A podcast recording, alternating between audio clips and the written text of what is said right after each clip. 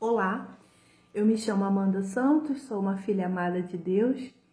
Hoje eu vim compartilhar com vocês Atos dos Apóstolos, capítulo 18, parte 1 de 2, em Corinto.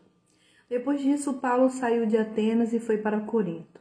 Ali encontrou um judeu chamado Áquila, natural do Ponto, que havia chegado recentemente da Itália com Priscila, sua mulher, pois Cláudio havia ordenado que todos os judeus saíssem de Roma.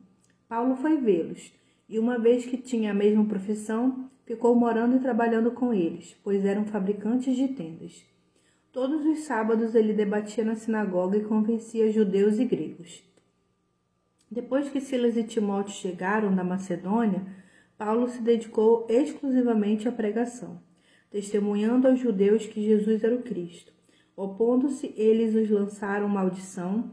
Paulo sacudiu a roupa e lhes disse: caia sobre a cabeça de vocês o seu próprio sangue. Estou livre da minha responsabilidade. De agora em diante irei para os gentios. Então Paulo saiu da sinagoga e foi para a casa de Tício justo, que era temente a Deus e que morava ao lado da sinagoga. Crispo, chefe da sinagoga, creu no Senhor, ele e toda a sua casa, e dos coríntios que o ouviam, muitos criam e eram batizados. Certa noite o Senhor falou a Paulo em visão: Não tenha medo, continue falando e não fique calado, pois eu estou com você e ninguém vai lhe fazer mal ou feri-lo, porque tenho muita gente nesta cidade. Assim, Paulo ficou ali durante um ano e meio, ensinando-lhes a palavra de Deus. Sendo Galho procônsul da Acaia, os judeus fizeram um conjunto, um levante contra Paulo e o levaram ao tribunal, fazendo a seguinte acusação: Este homem está persuadindo o povo a adorar a Deus de maneira contrária à lei.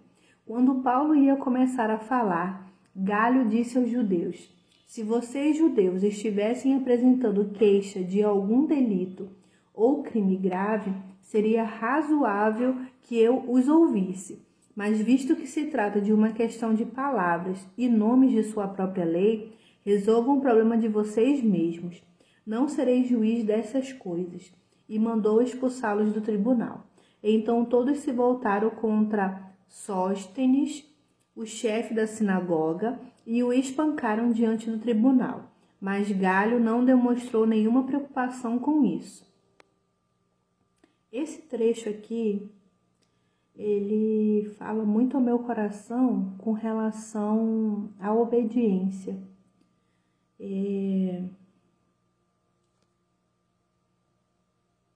Porque aqui no verso 9 fala: Não tenha medo, continue falando e não fique calado, pois estou com você e ninguém vai lhe fazer mal ou feri-lo.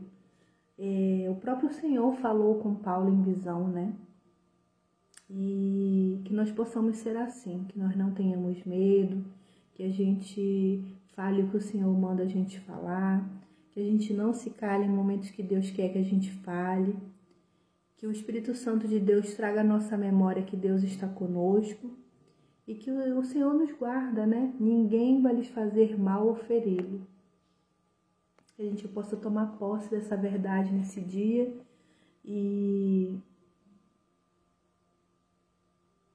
que a gente possa discernir a voz do Senhor, compreender quando é Ele que está falando. Tem uma música da, da Marcela Thaís que fala: Muita calma nessa alma, vai ficar tudo bem. E eu gosto muito desse louvor porque Deus é soberano, ele permanece no controle. Deus nunca é pego de surpresa. Tudo que acontece, Deus já sabia. Então, que a gente foque os nossos olhos no Senhor, e que tudo seja para a glória de Deus. Deus abençoe.